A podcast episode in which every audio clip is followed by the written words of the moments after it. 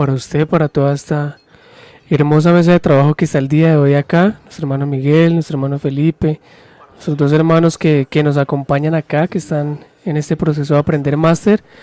A todos ellos Dios los bendiga, bueno, y a toda la audiencia que está ahí conectada, Dios los bendiga. Estamos aquí el día de hoy y bueno, queremos aprender de lo que de lo que Dios nos ha dado y esperamos que este programa sea de bendición tanto para como eh, nosotros, también para ustedes, así que estar muy atentos a lo que Dios tiene el día de hoy.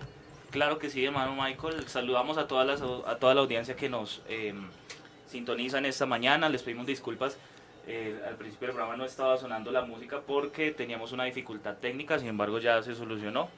Eh, y le damos la bienvenida a todos los hermanos y amigos que nos sintonizan en esta mañana. De igual manera también a mis compañeros de trabajo, eh, al hermano Michael que ya nos ha saludado, al hermano Felipe, hermano Felipe, el Señor lo bendiga.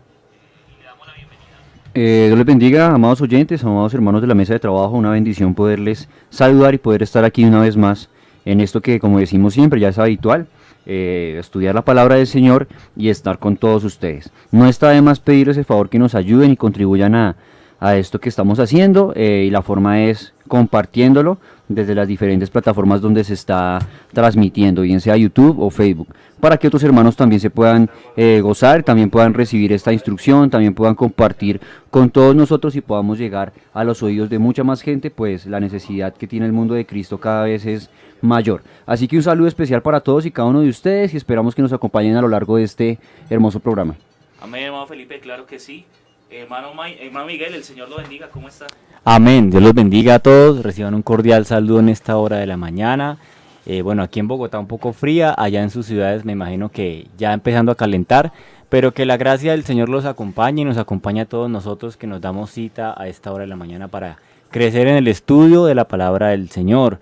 Eh, el hermano Felipe mencionaba acerca de las redes sociales donde estamos presentes y pues queremos también recordarles que se ha estado trabajando por medio de Telegram para que usted pueda escuchar este programa en audio. Así que estamos también en Spotify. Bueno, todas las plataformas virtuales que en lo posible, pues la idea es que la palabra del Señor se extienda, crezca y bueno, sea glorificada, que es lo más importante. Así que eh, damos un saludo también a todas las emisoras que nos retransmiten, que se conectan para compartir la palabra del Señor y bueno, eh, también una bienvenida a mis compañeros de la mesa del trabajo, que el Señor los bendiga grandemente y bueno, que seamos de bendición todos.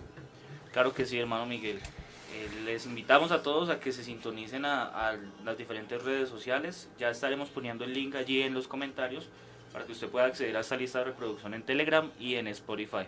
Por acá también tenemos a nuestros hermanos que nos están colaborando estos días aprendiendo el máster y yo sé que muy pronto lo estarán realizando ellos mismos. Hermano Carlos, el Señor lo bendiga, ¿cómo está? Dios le bendiga, eh, saluda a todos los de mesa de trabajo, a los hermanos que nos están escuchando, bendiciones y bueno, aprendiendo y preparando para las, preparado para las bendiciones que el Señor tiene para nosotros en este día. Claro que sí, mi hermano, muchas gracias por estar aquí. Hermano David, el Señor lo bendiga, ¿cómo amaneció? Señor le bendiga a mis hermanos en todo el mundo donde nos escuchan. Eh, una gran bendición pertenecer a este grupo muy bonito de, de, la iglesia.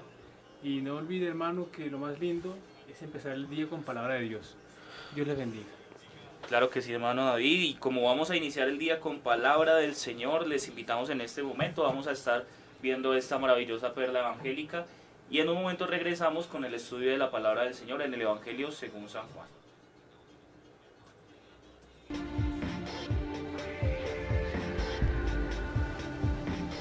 La ley de Moisés, solo una sombra. Así quiero titular la reflexión basándome en el capítulo 10, verso 1 de la carta a los hebreos. Porque la ley, teniendo la sombra de los bienes venideros, no la imagen misma de las cosas, nunca puede por los mismos sacrificios que se ofrecen continuamente cada año hacer perfecto a los que se acercan. Eso es lo que el escritor consagrado le imparte a la iglesia hebrea. Finalidad, que ellos se den cuenta que hay una realidad mayor y más importante que la misma ley. ¿Y cuál es esa realidad? Jesús, el Cristo. Por eso es que leemos en el versículo 11, ciertamente todo sacerdote está día tras día ministrando y ofreciendo muchas veces los mismos sacrificios que nunca pueden quitar los pecados. Pero Cristo que es la realidad, dice el verso 12, habiendo ofrecido un solo sacrificio, una sola vez, por todos los pecados, se ha sentado a la diestra de Dios. ¿Qué le parece?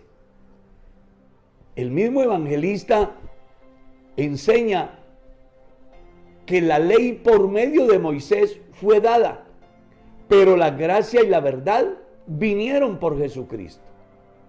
Y el apóstol Pablo escribiendo en la carta a los romanos decía, el fin de la ley es Cristo para justicia a todo aquel que cree en él.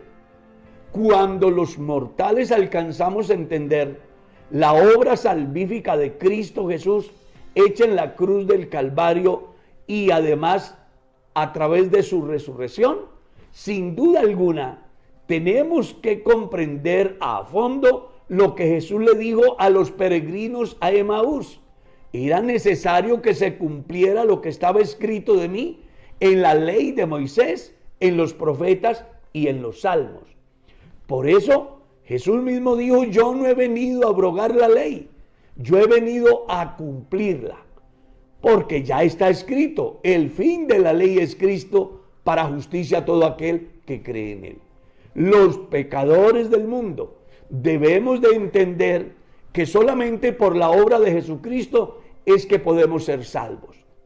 El escritor consagrado en el libro de los Hechos, hablando del sermón de Pedro, dice, en ningún otro hay salvación, porque no hay otro nombre dado a los hombres bajo el cielo en el cual podamos ser salvos. Las personas en el Antiguo Testamento dependían del sacrificio que hacía el sacerdote una vez al año, pero eso era solamente la sombra, porque el verdadero Cordero se iría a manifestar al tiempo postrero, y así lo vio Juan. Una vez contempla a Jesús, dice, he aquí el Cordero de Dios que quita el pecado del mundo. ¿Qué hacían los sacrificios entonces en el tiempo de la ley? cubrían el pecado. Pero cuando vino Cristo, su sacrificio quita el pecado, limpia el pecado, su obra es perfecta. Por eso es que el escritor dice, Cristo habiendo ofrecido un solo sacrificio por todos los pecados, se ha sentado a la diestra de Dios. Ojalá que usted alcance a entender que lo único que necesitas para ser salvo no es guardar el sábado, no es guardar las fiestas judías, Usted lo que necesita para ser salvo es creer con todo su corazón que Jesucristo es el Señor y dice la Escritura que será salvo, porque con el corazón se cree para justicia, con la boca se confiesa para salvación. No olvides, la ley era solo una sombra, la realidad salvífica se llama Jesucristo. A esas bellas moradas que Cristo va a preparar. Prepárate para estar en la celestial ciudad. Esta mañana nuestro estudio en el Evangelio según San Juan. Estamos en el capítulo 14, el verso 26. Podemos arrancar para dar contexto. El, 20 el verso 26 en adelante, hermano Michael. Dice, más el consolador, el Espíritu Santo, a quien el Padre enviará en mi nombre, Él os enseñará todas las cosas y os recordará todo lo que yo os he dicho. La paz os dejo, mi paz os doy, yo no os la doy como el mundo la da. No se turbe vuestro corazón, ni tenga miedo. Continúa el versículo 28, dice, habéis oído que yo os he dicho, voy y vengo a vosotros. Si me amareis, os habréis regocijado porque he dicho que voy al Padre, porque el Padre mayor es que yo. Y ahora os lo he dicho antes que suceda, para que cuando suceda creáis. No hablaré ya mucho con vosotros, porque viene el príncipe de este mundo, y él nada tiene en mí. Más para que, más para que el mundo conozca que amo al Padre, y como el Padre me mandó, así hago. Levantaos, vamos de aquí. Eh, está haciendo el Señor alusión y, arrancamos hoy el día haciendo alusión a la promesa del Espíritu Santo que les está extendiendo a los discípulos y que les está haciendo saber que en el momento de la partida del Señor, de ser glorificado, ellos no iban a quedar eh, huérfanos, como los llama tal vez en este pasaje. Mm, me llama mucho la atención que él tiene la particularidad de decirle a ellos todas estas cosas, mm, tal vez sabiendo eh, cuál iba a ser la reacción que ellos iban a tomar. Ellos en el momento tal vez no entienden mucho de esto que el Señor les dice. Eh, estoy muy convencido de que en el momento de su ascensión y, y despedida se refleja, ya que lo podemos ver en el libro de los Hechos, cuando ellos preguntan al Señor si restauraría el reino de Israel en este tiempo. Y el Señor de una manera contundente les ha dicho, no os toca a vosotros saber las sazones que el Padre puso en su sola potestad, pero recibiréis poder cuando haya venido sobre vosotros el Espíritu Santo, y me seréis testigos en toda Judea, en Samaria y hasta lo último de la tierra. Entonces, eh, es la promesa diciente que tiene el Señor para con ellos y esto eh, va a tener entonces en ellos unas particularidades y, un choque interesante porque no los va a llevar simplemente a conformarse con haber recibido esto, sino que les va a traer eh, como fruto paz. Entonces, verso 27, que es donde arrancamos nuestro estudio el día de hoy, la paz os dejo, mi paz os doy, yo no la doy como el mundo la da. No se turbe vuestro corazón, ni tenga miedo. Eh, sí, hermano Sebastián, em, digamos que las palabras del Señor son muy, muy contundentes, como lo decía usted, y, son muy bonitas considerando ciertos interrogantes que, no, que suelen hacerse las personas que quieren relacionarse con Dios de alguna forma. Mm, los discípulos tuvieron el gran privilegio y la gran, eh, la gran fortuna, podríamos decirlo de esa forma, de poder gozar de la presencia del Señor de una forma física, de andar con Él, con el Señor Jesús eh, durante más de tres años. Aquí es donde pueden hacer ciertos interrogantes como cuáles, cómo relacionarse con un Dios al que no veo, cómo relacionarse con un Dios al que yo no, no puedo tocar, cómo relacionarse con, con alguien y cómo recibir paz de ese alguien si no, no, no lo estoy viendo y físicamente no está conmigo, tangiblemente no está conmigo. Y la respuesta de Dios eh, a esos interrogantes que bien podrían ser los de la mente de los discípulos en ese momento, como bien podrían ser los de cualquiera en el día de hoy, son estas palabras que estamos describiendo aquí. Eh, la palabra del Señor es contundente en cuanto a respuestas a estos posibles interrogantes y es que Él no nos va a dejar huérfanos. Y, la, y me gusta como lo dice, no los dejaré huérfanos, no aludiendo a que hay alguien exterior a Él o externo a Él como el Padre, sino que Él mismo que es el Padre es el que no los va a dejar, no los va a dejar huérfanos, sino que ya se trae un plan, un plan entre manos. Cuando viene la, el recibimiento, cuando viene la promesa del Espíritu Santo en el aposento alto que están todos los hermanos allí, recibiendo esta gran promesa, usted va a ver que todo esto que el Señor les está diciendo aquí, no solamente viene a la mente de los discípulos, sino que se convierte en una verdad eh, física y una verdad em, palpable. Mm, usted va a ver que lo primero que, o lo que nos está aludiendo aquí, el Señor le está diciendo a sus discípulos, es que todas, todas esas cosas que les ha dicho, el Espíritu Santo es el que se las va a recordar.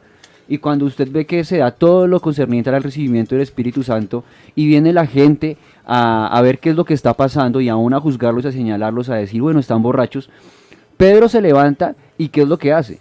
Él comienza a predicar y comienza a predicar haciendo un recuento de muchas cosas y cómo es que las tiene presentes. El Espíritu Santo es que comienza a hacer la obra en cada uno.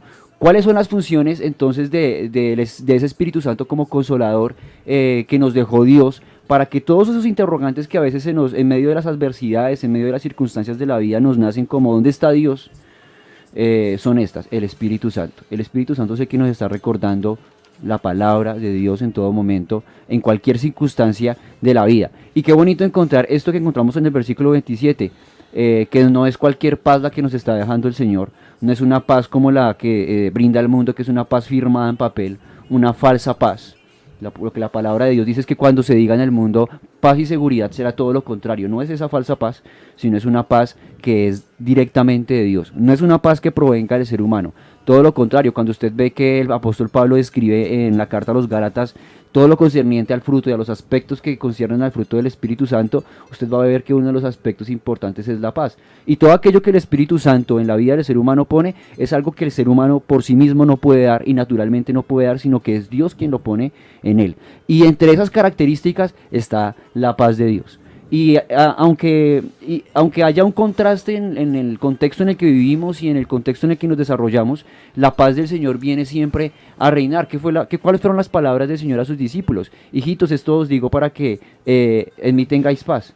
Aunque en el mundo tengan aflicciones, y uno podría decir, bueno, ¿y cómo yo voy a tener paz con, con esas declaraciones tan contundentes de parte del Señor que en el mundo voy a tener aflicciones?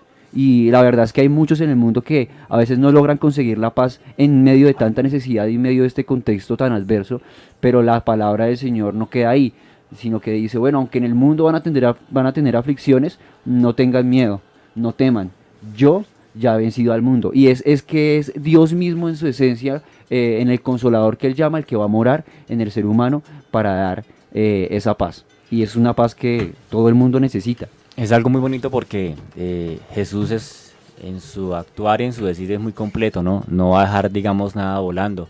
Eh, se acerca el momento de su crucifixión y bueno, ese capítulo 14 completo habla acerca del consuelo que les da a sus discípulos y a aquellos que lo rodean, porque pues se va a ir, ¿no? Queda la incertidumbre, es lo que estábamos tratando el día de ayer. Eh, ¿Qué pasará? ¿Qué va a suceder? Y seguramente pues algunos creerían, bueno, si Jesús se iría o se va, pues, eh, ¿qué será de nosotros? Pero es muy bonito como el Señor Jesús se manifiesta o habla acerca de su vida y el consuelo que tendrá pues aquellos que queden y el consuelo que, bueno, después de su muerte ha dejado para todos nosotros. Por eso es muy importante recalcar en esta hora de la mañana que el cristiano tiene un consuelo de parte del Señor y es su Espíritu Santo. Eh, esa promesa que se está haciendo, que Jesús está declarando en este capítulo 14, es la que hoy nosotros podemos tener y podemos participar de ella.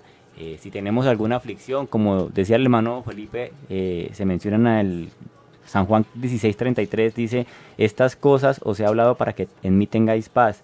En el mundo tendréis aflicción, es decir, los problemas, las dificultades van a venir y sea lo que sea, ustedes van a poderlo enfrentar y van a sentir paz porque voy a estar con ustedes. Esa es la promesa del Espíritu Santo que más adelante se va a ver reflejada en el capítulo 15 que estaremos estudiando. Claro, eh, la, paz de Dios tiene una característica muy especial y, de pronto también no tenemos que confundirla con, la paz que, que, se pueda generar en la tierra, ¿no? Cuando leemos en, Mateo capítulo 10, el versículo 34, eh, nos dice que Jesús no ha venido a traer paz a la tierra, sino que ha venido a traer espada, pues haciendo un poquito de referencia también a, lo que ellos esperaban en ese momento, ¿no? A la solución política, al gobierno humano que le solucionara todos aquellos problemas políticos. Pero Jesús acá nos está hablando de una característica muy especial y, me gusta como la, nueva traducción viviente lo especifica, dice que es paz en la mente y paz en el corazón que es algo especial que todos los creyentes que han recibido a Jesús y conocen de Jesús, pues tienen esa particularidad de incluso ser un poquito opuestos ante la lógica humana, ¿no? Si vemos a Pablo, vemos a Pablo que, que tiene una condición un poco difícil, pero está alegre en esa condición, que se goza en las dificultades, se goza en la tribulación, porque en su vida interior, en su, en su, en su ser, hay una paz que es tener específicamente a Dios en su corazón.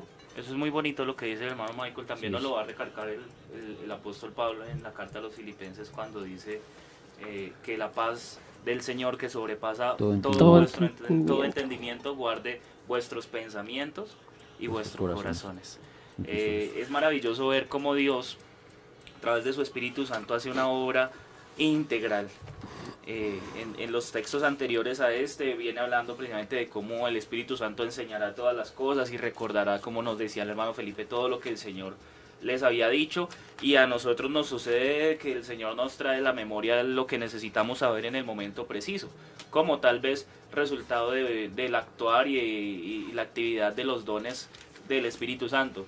Pero aquí se da lo que, lo que nosotros conocemos comúnmente como ese fruto eh, del Espíritu en el cristiano, que es resultado nada más de la obra del Señor, que lo tiene, claro, lo tiene la persona que ha sido, eh, eh, digamos que, abrumada por el poder del Espíritu Santo en su vida. Mm, podemos entender que el, Espíritu Santo va a hacer una obra Dios como Espíritu va a hacer una obra poderosa en la vida de los creyentes a partir del día del Pentecostés y en adelante, eh, mediante una manifestación, no solo para hablar en lenguas, sino como lo dijera nuestro hermano Santiago, para aprender a controlarla. Eh, no solo para que los cristianos puedan hablar en el nombre de Jesús y que al actuar en el nombre de Jesús el Señor Jesús sane a los enfermos y haga abrir los oídos de los sordos y destrabe la lengua de los mudos, sino que también para que las personas dentro de su vida y en, en, su, en su hombre interior tengan una renovación y un deleite. Me llama la atención como lo explica Pablo y él va a hacer todo un recuento de acontecimientos a partir del capítulo 7 de la carta a los romanos y aún tal vez un poco antes y él está hablando de cómo él haya que en su cuerpo hay una condición de ser un pecador y esa condición lo lleva a hacerlo malo por, porque es natural en él y entonces él dice que hallo que el pecado mora en mí y que lo que quiero hacer no hago y lo que no quiero hacer eso es lo que termino haciendo. Pero nos va a llevar a un choque donde vamos a encontrar esta obra del espíritu reflejada en su vida y es que él va a decir eh, pero ninguna condenación hay para los que están en Cristo Jesús los que no andan conforme a la carne o con la forma de la carne sino con la forma del Espíritu, que es lo que el Señor les está ofreciendo y les está planteando acá a los discípulos, y entonces les va a decir eh, eh, que el Espíritu de vida en Cristo Jesús es el que nos ha librado de esa maldición del pecado y de la muerte, porque lo que era imposible para la carne, para nosotros, perdón, por cuanto éramos débiles por la carne, el Señor tomando a su Hijo, enviando a su Hijo en semejanza de, de forma de pecado, condenó al pecado en la carne.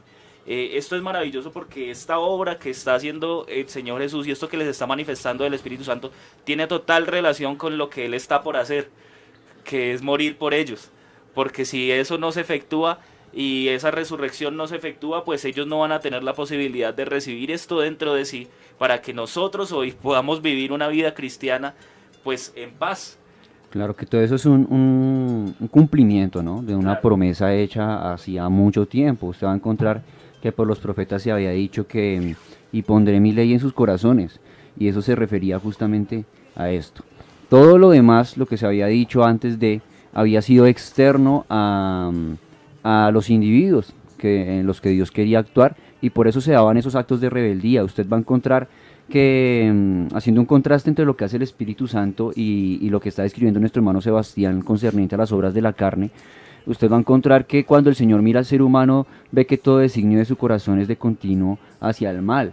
Cuando leemos el capítulo 1 de, de Isaías, usted va a encontrar que se describe una condición totalmente deplorable en cuanto a la pecaminosidad del ser humano, en el que no hay cosa sana en él, que desde la punta del pie hasta la coronilla no hay cosa sana en él, es lo que describe el, profeta. Y en contraste a eso, podríamos preguntarnos ahorita, y entonces, ¿cómo es que el ser humano podría darse algo bueno como para que pudiéramos tener comunión con Cristo Jesús, para tener comunión con Dios. Y la respuesta humanamente a eso sería que es imposible, pero mm, en relación a eso es que el Señor hace algo muy especial y totalmente extraordinario y aunque muchas personas hoy se pregunten, ¿dónde está el milagro? Pues el milagro más grande es esto. ¿Cómo puede ser que este Dios tan grande, tan maravilloso, quiera hacer una obra tan especial en el ser humano e inclusive morar dentro de él para que se dé todo lo concerniente a lo agradable, a Dios y podamos andar nosotros en el Espíritu. No en vano el apóstol Pablo lo escribiría y lo diría a la iglesia de una forma muy bonita, vosotros sois templo del Espíritu de Dios y no ignoren que no sois vuestros, les dice a los hermanos, eh, porque ya no pueden andar conforme a sus designios, a su voluntad, sino que ahora hay un Espíritu dentro de ustedes que los va, que los va a guiar. Y concerniente a eso es que viene la paz del Señor.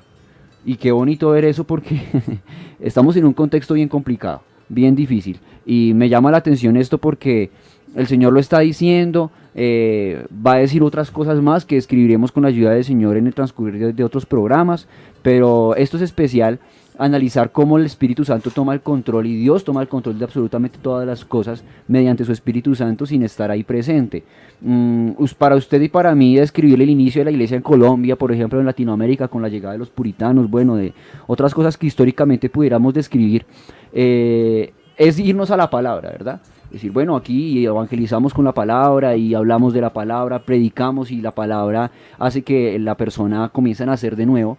Pero cuando nosotros vemos la obra del Espíritu Santo al inicio, usted va a ver que al inicio de todo el proceso eclesial no estaba esto que usted y yo tenemos físicamente o escrito eh, por el cual nos podíamos guiar, sino que la guía específicamente, no porque en este momento no sea así, aclaro eso, seguimos recibiendo guía de parte del Espíritu Santo y de la palabra, en ese momento era netamente del Espíritu Santo netamente del Espíritu Santo. Usted va a ver que era el Espíritu Santo el que movía a los apóstoles a predicar, a hablar, era el Espíritu Santo el que movía a los apóstoles a orar recordando las palabras del Señor en mi nombre, harán estas señales y en el nombre de Jesús hacían esas señales y se comenzó a dar un crecimiento especial a la obra. ¿Cómo usted, ahorita tenemos una, iglesias grandes de 500, tal vez mil hermanos, ¿cómo hacemos para controlar tanta gente? Entonces la gente viene al culto, les, se les predica la palabra y se van con la palabra de Dios en la mente, claro, la guía del Espíritu Santo, pero en ese momento era netamente el Espíritu Santo y no se convertían en un momento cinco, no se convertían en un momento tres, se convertían tres mil, se convertían cinco mil después de un sermón.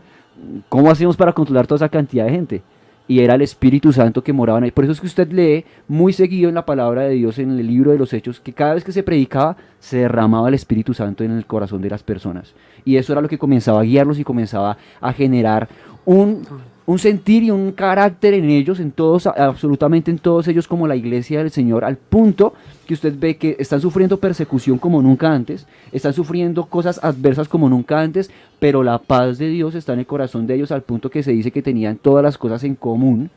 Eh, y, el, y el espíritu de cada hermano en ese momento descrito por el apóstol Lucas en los Hechos es realmente admirable.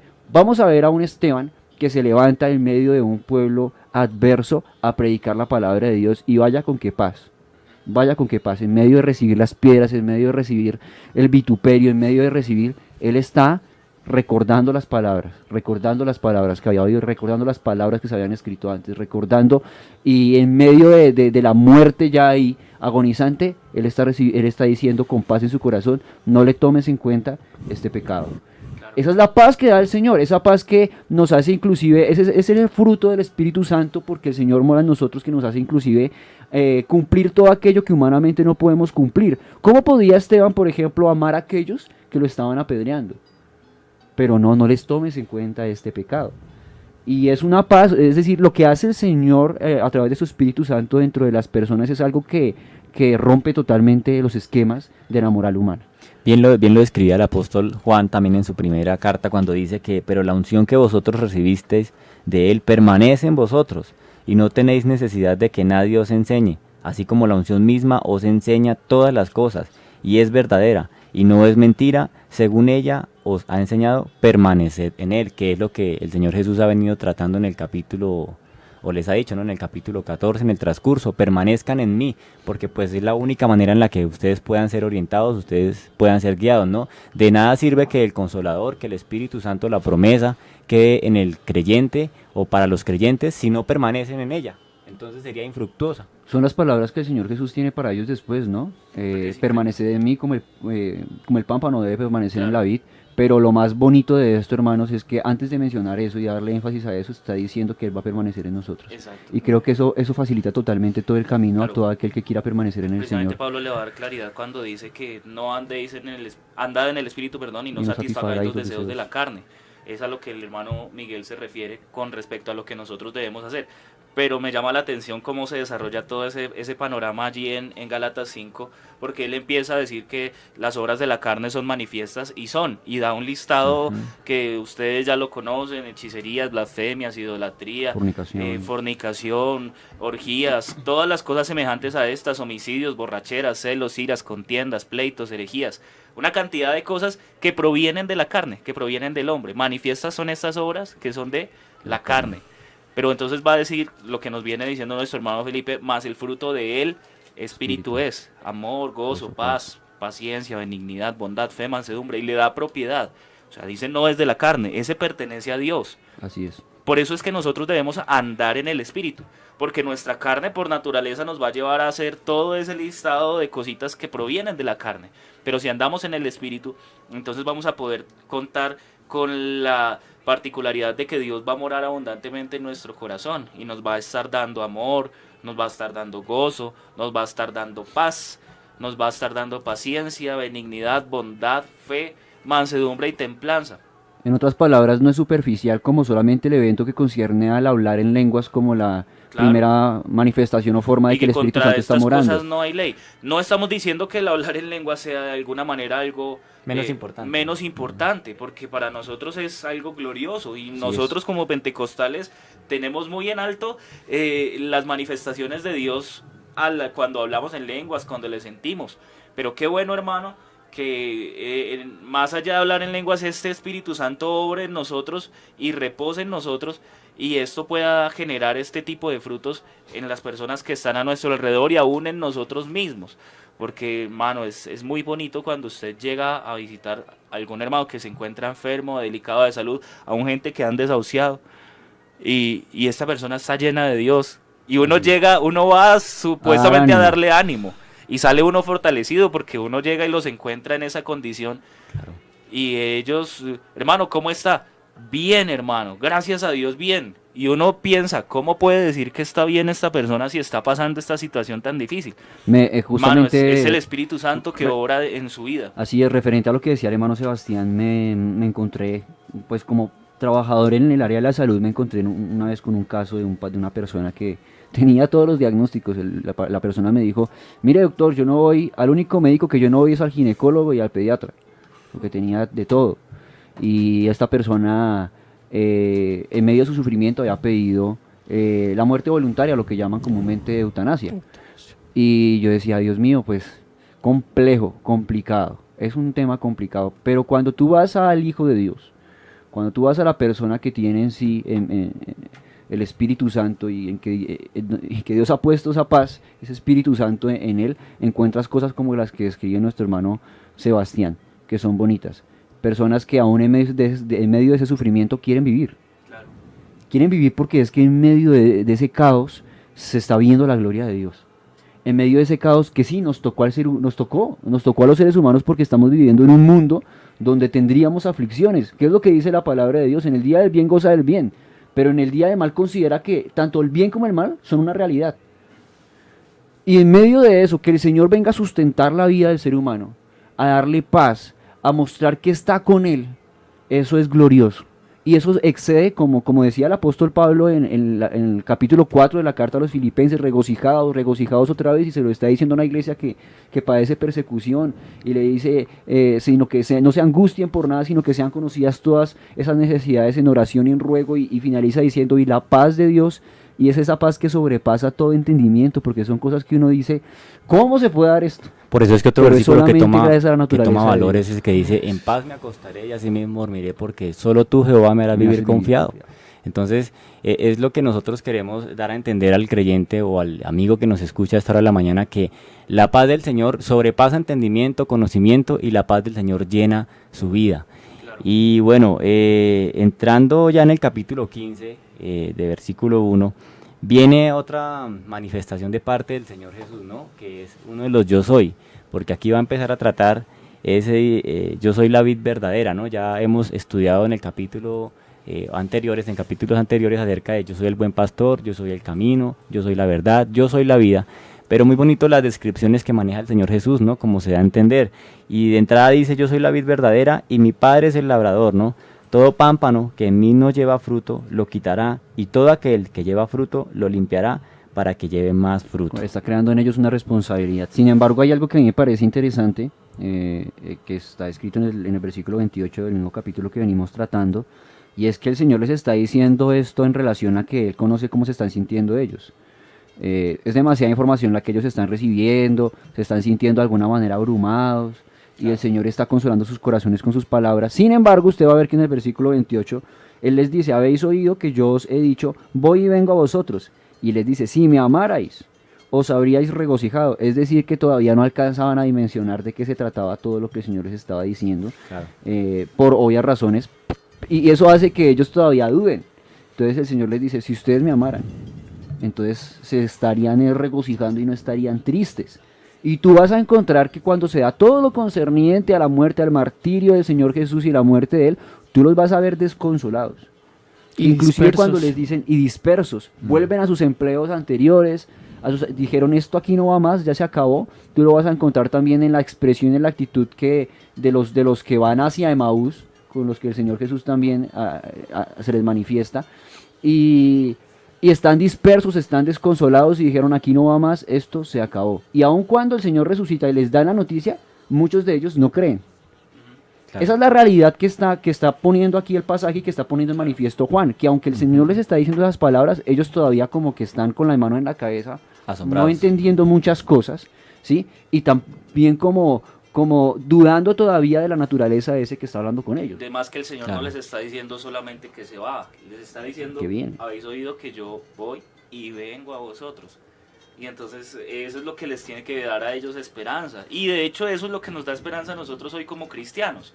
El saber que el Señor Jesús en cualquier momento al sonar de la final trompeta descenderá del cielo y los muertos en Cristo resucitarán.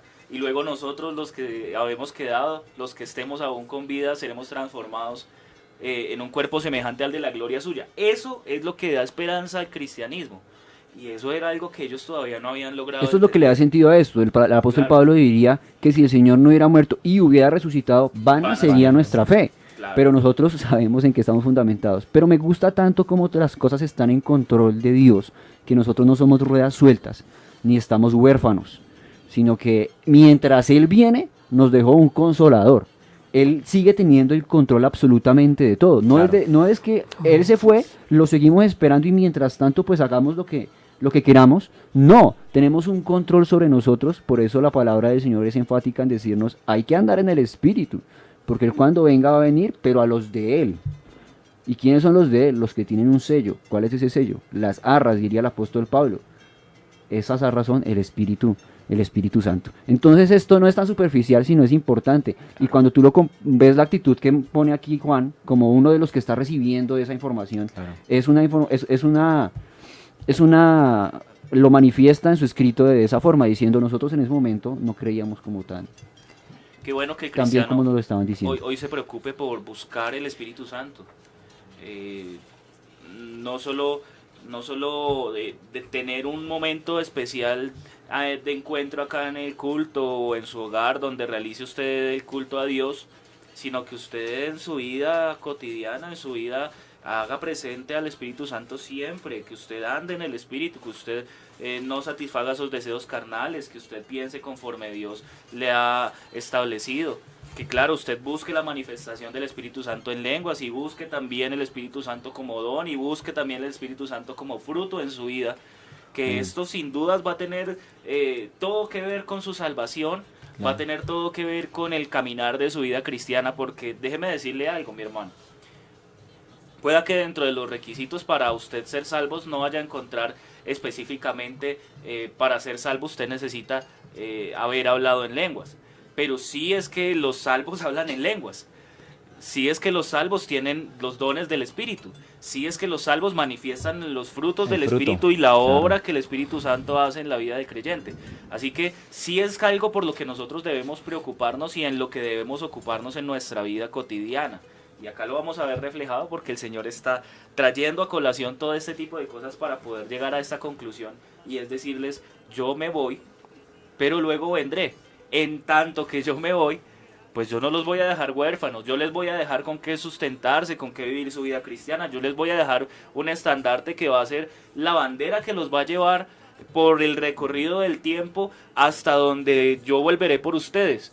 Y aquí estamos todavía llevando esta bandera, el Espíritu Santo no se ha ido de la iglesia y por el Espíritu Santo es que se ha llevado esta obra durante eh, tanto tiempo y sin duda seguirá.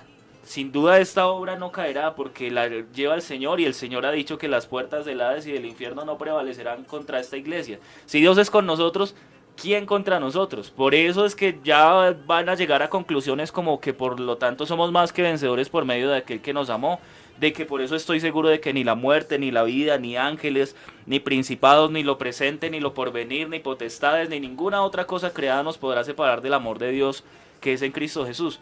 Claro, porque el Señor ha manifestado una obra dentro de su iglesia, dentro de los creyentes, y eso es lo que lleva de victoria en victoria a esta iglesia, mi hermano. Así que ocupémonos de ello. Va a decir el, el- el- el Evangelio según San Lucas, mm, pedid y se os dará, buscad y hallaréis, llamad y se os abrirá, porque todo aquel que pide recibe, y el que busca halla, y el que llama se le abre. Y entonces pone un ejemplo, ¿quién de vosotros eh, si su hijo le pide un pan le dará una piedra o si le pide algo de comer le dará una serpiente. Pues si vosotros siendo malos Sabéis sabéis dar buenas cosas, buenas dádivas a vuestros hijos, ¿cuánto más vuestro Padre Celestial dará El el Espíritu. Santo A quien lo pida. a quien lo pida? Esto es algo maravilloso, mi hermano, y qué bueno que nosotros hoy nos preocupemos y nos ocupemos en buscarlo. Y entonces les dice en el verso 28, y ahora os lo he dicho antes que suceda, Sí. para que cuando suceda, creáis. Yo, yo quiero tomar ese ejemplo porque el Señor Jesús antes de que pasara algo lo decía, es decir, para que no lo tomaran por sor- pues no lo, no lo vieran por sorpresa aquellos que escuchaban, ¿no? Es decir, que, Que esa promesa cuando sucedían los hechos a lo que él había dicho. y esa promesa se mantuvo y es decir, lo dijo, sucedió y aún sigue estando en pie en medio de nosotros. Entonces es, un punto muy importante, ¿no? Yo creo que también es, el, valor que le demos nosotros eh, o el espacio que le demos al Espíritu Santo en nuestra vida, porque creo que me impactó mucho una frase hace un tiempo que decía, el motor del crecimiento es el Espíritu Santo. Y podíamos tomar lo que dijo el hermano Felipe, es lo que nos une como creyentes, es lo que une a la iglesia, ¿no? Una iglesia con tantos años eh, eh, ejerciendo el ministerio, la predicación de la palabra, ¿cómo se puede mantener unida? El pastor Carlos hacía mención también de eso, de alguna experiencia que tuvo en sus estudios con alguien que le preguntaba acerca de eso. La respuesta es muy sencilla, mi hermano, y es que el Espíritu Santo es el que nos guía, el que nos orienta, el que nos dirige, el que muestra las cosas y que hace que todo pues marche bajo un mismo camino que es el Señor Jesucristo. Así es. Ahora, otro aspecto que me parece importante que podemos rescatar aquí es un aspecto relacionado con el actuar del Espíritu Santo en, en los tiempos anteriores, o lo que consideran el Antiguo Testamento. El Espíritu Santo actúa de una forma circunstancial en algunas personas de forma exclusiva, como los sacerdotes, los reyes, los profetas, pero en este momento eh, lo que el Señor está diciendo, o lo que se va a ver reflejado en la palabra de Dios a partir de aquí, es que el Espíritu Santo va a comenzar a actuar en todo ser humano, en todo aquel que lo pida claramente, en todo aquel que quiera, en todo aquel que ame, porque para quiénes son estas promesas, para los que le aman, Eh, va a comenzar a actuar de una forma constante. Eh, ¿Qué quiere decir eso? Hay hermanos que se preocupan, gente que se preocupa porque dicen, no, es que cómo serle fiel a Dios, es que el Evangelio es muy difícil, es que serle fiel a Dios es muy difícil. Y no han leído el Salmo 139. Detrás y delante me rodeaste. Y está llevando al cristiano no solamente a considerar a Dios como alguien externo, sino como alguien en relación así. Es decir, que su presencia es real en todo lado y que cuando el ser humano es consciente de la presencia de Dios en todo lado, entonces eso, eso va a generar en él temor. Agregado a eso encontramos palabras en el Nuevo Testamento en cuanto a que el Espíritu de Dios va a morar en nosotros y va a producir aquello que nosotros no hay. Es, es decir, vaya que Dios sí facilita las cosas para que el ser humano pueda llegar ante Él y pueda serle fiel. Porque el ser humano en sí, eh, por su naturaleza carnal que describíamos anteriormente, pues no va a poder producir nada que realmente lo, lo acerque a Dios. Todo lo contrario, lo que el Señor dice es que entre ustedes y yo hay un obstáculo, hay una barrera llamada pecado. ¿Cómo se vence eso? Con la santidad que únicamente le compete y le corresponde y que hay únicamente en Dios. Y esa, sa- es, es esa santidad la que va a aflorar en nosotros después de que el Espíritu Santo mora en nosotros. Y facilita la, facilita la vida del cristiano para serle fiel a Dios. A mí me gusta una experiencia que una vez contó el hermano Carlos, de un hermano que llegó al pastor a decirle, pastor, yo renuncio, ya no voy más. Porque yo llevo 15 años tratando de recibir el Espíritu Santo y a mi Dios no me responde. ¿sí? Y el hermano Carlos llega a la siguiente conclusión y nos decía, expliquen cómo este creyente durante 15 años logra serle fiel a Dios. Porque el lo que el creyente decía, yo le he sido al Señor fiel durante 15 años y el Señor nada que me da el Espíritu Santo. Y lo que hay en el ser humano, esto lo digo co- como, para hacer la siguiente aplicación, lo que a veces hay en el ser humano es una ignorancia acerca de la obra del Espíritu Santo. ¿Cómo es que el Espíritu Santo obra en el ser humano? Porque la conclusión era a manera de pregunta, ¿cómo podemos explicar que este creyente sea fiel durante 15 años Claro.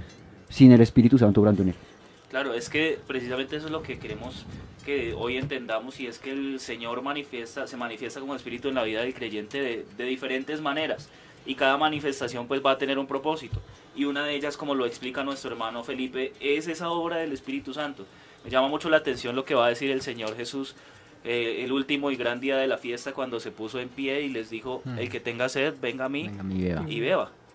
Que el que cree en mí, como dice la escritura, de su interior correrán como ríos de agua viva. Y esto hablaba del Espíritu Santo que habían de recibir los que creyeran que él. creyeran en él. Y, y esto me llama mucho la atención porque no lo lleva, como dice nuestro hermano Felipe, a- a un lugar externo. Y no lo lleva a algo que, que- que cae del cielo. De pronto en el día del Pentecostés fue un evento así, de esa manera. Pero ahora nos va a decir de su interior. De su interior correrán ríos de agua viva. O alguna vez eh, eh, estando, estando en esa, en esa um, experiencia del Espíritu Santo, usted le ha pasado que usted siente un fuego en su corazón, algo que arde, algo que le hace eh, em, mover sus entrañas y como que le eriza su piel, pues eh, sepa mi hermano que esa, esa sensación no es simplemente una sensación cualquiera. Es que Dios está orando allá dentro de su vida, es que usted está sintiendo la gloria de Dios, está sintiendo la presencia de Dios. Qué bueno que usted pudiera exteriorizar eso y hablar en lenguas y sacarlo, no simplemente que more allá adentro, y, y, sino que haya una manifestación del Espíritu Santo en lenguas, porque es que precisamente Dios nos ha, ha venido a decir que la promesa es para los que están lejos y para los que están cerca y para todos cuanto el El Señor Señor llamare. llamare. Estoy convencido que a usted el Señor le ha hecho un llamado. Así que para ustedes esta promesa, hágase eh, consciente de eso y hágase responsable de ella y póngala en su vida como primer estandarte y téngalo por seguro que su vida cristiana, si su vida natural va a cambiar, va a cambiar de rumbo. Claro, es Que el Espíritu Santo sí hace una obra maravillosa. Yo lo he podido experimentar. Bien, ah, qué pena, hermano Miguel. Tranquilo. Con, con mi esposa pasó algo muy particular. Ella es hija de pastor y creció toda la vida en la iglesia. Y, y fue bautizada, pero no había tenido aún la experiencia de, de- de haber recibido como tal la manifestación de hablar en lenguas. Claro, yo estoy convencido de que ella el Espíritu Santo ya venía haciendo una obra, porque ella era una muchacha fiel, ella mm, no andaba eh, en el mundo, no, no cometía eh, ciertos tipos de, de- comportamientos, Mm, de claro. acciones, eh, porque tenía ella un, una, algo que, que la llevaba a comportarse de esa manera. Ella sabía que estaba mal, había algo en su interior que le decía que hacer eso no estaba bien y no le llamaba la atención. Pero habían ciertas cositas que aún ella eh, eh, hacía, como se ponía un vestido un poco corto, un poquito más arriba de la rodilla, y ella, por ejemplo, pensaba que eso no lo iba a cambiar nunca. Y no estoy tratando de juzgar a nadie, solo quiero contarles el testimonio. ejemplo, claro. Ella recibe el Espíritu Santo y Dios empieza a orar en su corazón. Y a la semana de que ella recibe el Espíritu Santo, ella empezó a sentirse mal, ella misma. Y empezó a decir, no, no, no, yo no quiero vestirme más así, yo, yo tengo que buscar eh, la forma de agradar al Señor hasta con la forma en la que yo me vista. Porque hasta de esa manera voy a sentir que agrado a Dios. Y, y esto no, vuelvo y recalco, no lo digo para acusar a nadie ni para juzgar a nadie, sino para mostrarles, hermano, que Dios sí obra mediante su Espíritu Santo en el corazón de las personas, pero esto sucede en la medida en la que usted permita que esa obra se dé. Ella pudo haber dicho de alguna manera, no, yo voy a seguir así. Sí, hay algo en mi conciencia que me acusa, pero no. Pero eh, gracias a Dios tomó la decisión de hacer caso y el Señor aún sigue moldeándola. Claro, es que lo que, lo que iba a decir antes de que, que se me continuara era esa experiencia también que hemos tenido cada uno de nosotros pues con el Espíritu Santo. Yo sé y estoy convencido, mi querido hermano oyente que, que nos escucha, que usted ha tenido experiencias, ¿no? Eh, a mí también me ha pasado que cuando se, hemos sentido el Espíritu Santo, yo he sentido el Espíritu Santo, hay cosas que de pronto yo creo que son correctas, pero en realidad no lo son, porque como lo mencionaba cuando lo dice el apóstol eh, Juan, que Él es el que nos enseña, el que nos redarguye, el que nos orienta, el que nos guía. Y eso, muy, es muy real y muy importante en nuestra vida porque si hay alguna área en la cual estamos fallando, en la cual de pronto creemos que, que es lo correcto, de pronto creemos que no podemos cambiar, pues si le damos el espacio al Espíritu Santo es el que nos va a orientar, el que nos va a edificar, el que nos va a corregir y que nos va a enseñar a caminar pues en el camino correcto. Por eso es muy difícil a veces de que alguien diga... eh, yo no cambio, ¿no? Yo, yo nací así, así me quedo, pero yo creo que tenemos que tener una actitud de sumisión, de humildad y de darle ese espacio al Espíritu Santo porque pues también recuerde esa comparación que dice la palabra del Señor, que no, Él está a la puerta y llama y si alguno abre la voz, eh, abre la puerta, pues Él entrará a Él, ¿no? Es cuando creemos y le recibimos. Y si le creemos y le recibimos, permitimos también que su obra se manifieste completa porque pues eh, Dios no deja nada a medias, Dios quiere que todo sea perfecto. Entonces, eh, es lo importante que queremos resaltar en esta mañana, que le demos la cabida, el espacio al Espíritu Santo para que obre, para que le guíe, para que le oriente. Seguramente tiene un problema, una necesidad, una circunstancia difícil. Y usted se pregunta, ¿pero por qué pasa? Pues bueno, el Espíritu del Señor quiere mostrarle o quiere enseñarle algo, quiere fortalecerle. Eso es lo que estamos queriendo dar a entender en esta hora de la mañana. Así es, creo que la palabra de Dios una vez más es contundente. Creo que nos podemos ir esta mañana con un mensaje muy claro eh, y escrito detalladamente. Y es la paz del Señor es la que nos dejó. Y eh, no es una paz como, como el mundo la da, es una paz totalmente diferente, como lo dijo el hermano Michael, una paz del corazón y de la mente. Así que si hay algún corazón turbado hoy, mm, venga las palabras del Señor a reconfortar ese corazón y que no tenga miedo, eh, sin importar la dificultad que esté pasando. Seguramente usted allá, desde su casa, desde su, de pronto si nos está escuchando desde algún hospital, bueno, desde donde usted esté con esa necesidad específica, podrá estar diciendo que usted probablemente no entiende lo que me esté pasando a mí. No, pero es que no soy yo el que le está diciendo acerca de una paz que proviene humanamente, no. Es el Señor Jesús quien directamente le está diciendo, es mi paz la que yo le dejo. Así que no se turbe su corazón ni tengan miedo. Y esto lo digo en relación a que hay mucha necesidad esta mañana y que como ya nos vamos acercando a las 7, eh, podemos orar eh, por las necesidades que están manifestando cada uno.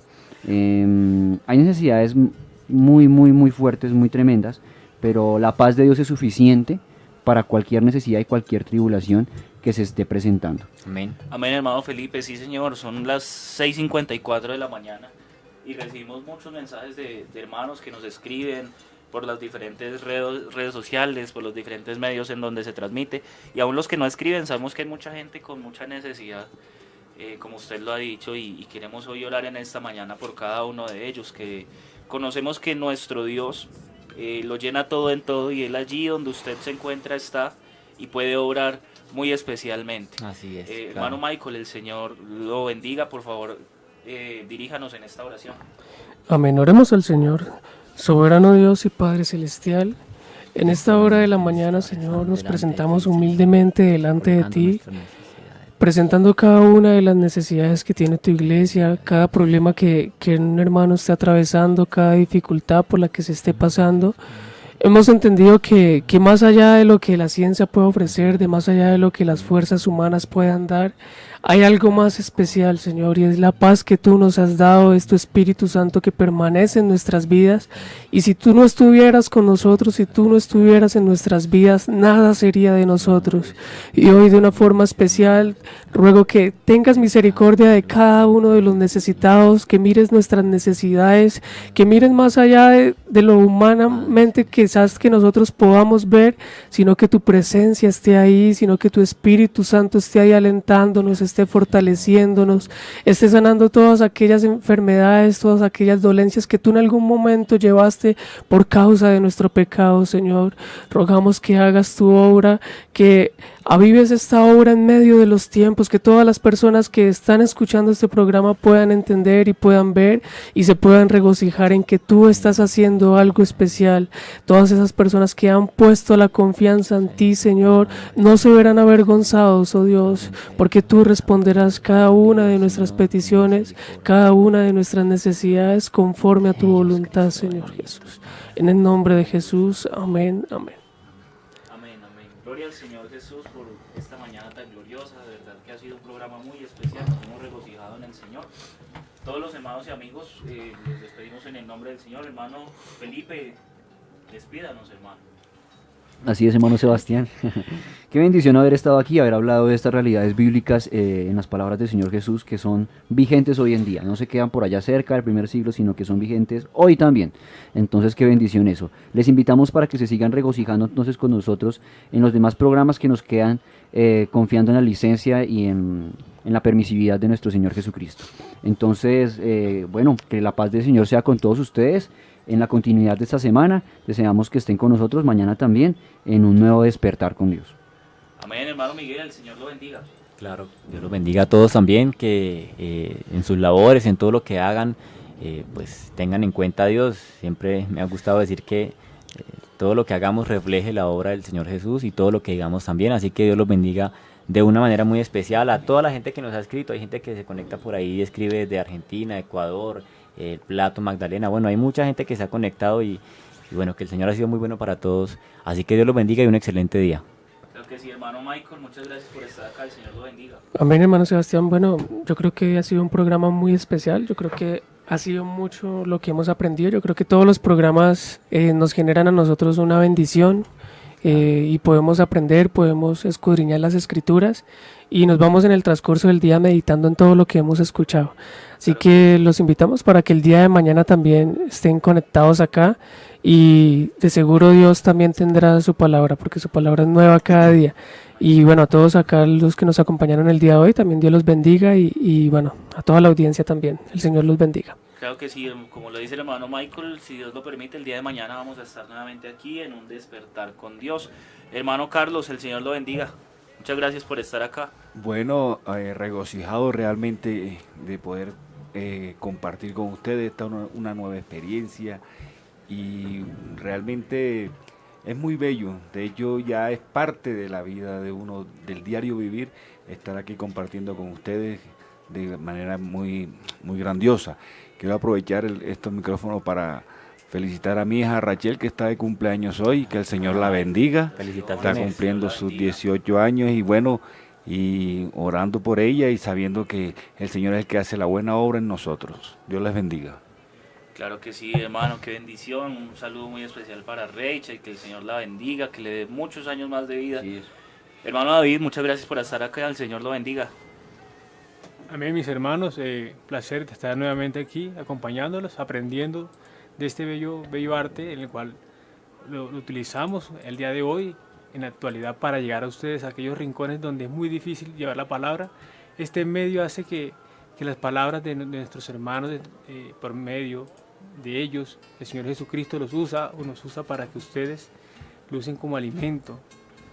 El Padre Celestial nos deja su bella palabra y retomo lo que dice el hermano Miguel llevemos eh, la palabra de Dios y la meditación en, el, en cualquier momento del día, en la oración, en- en- si estamos en el bus, si estamos en, en el trabajo, si estamos afligidos, siempre pensando en Él que Él, Él responde. Muchas gracias y Dios les bendiga. Muchas gracias a usted, hermano David. De verdad que es una gran bendición que cada vez más gente se una a este propósito de, de este proyecto de la radio y que hallemos cada, en, en cada uno de ellos algo muy bonito, así como en ustedes, hermanos. Eh, a todos los hermanos y amigos que estuvieron con nosotros, de verdad que ha sido una gran bendición para todos nosotros. Deseamos que el Señor Jesús les bendiga y les dé un día lleno de su misericordia. del libro de Josué, como allá en 1.9, como allá en 1.9,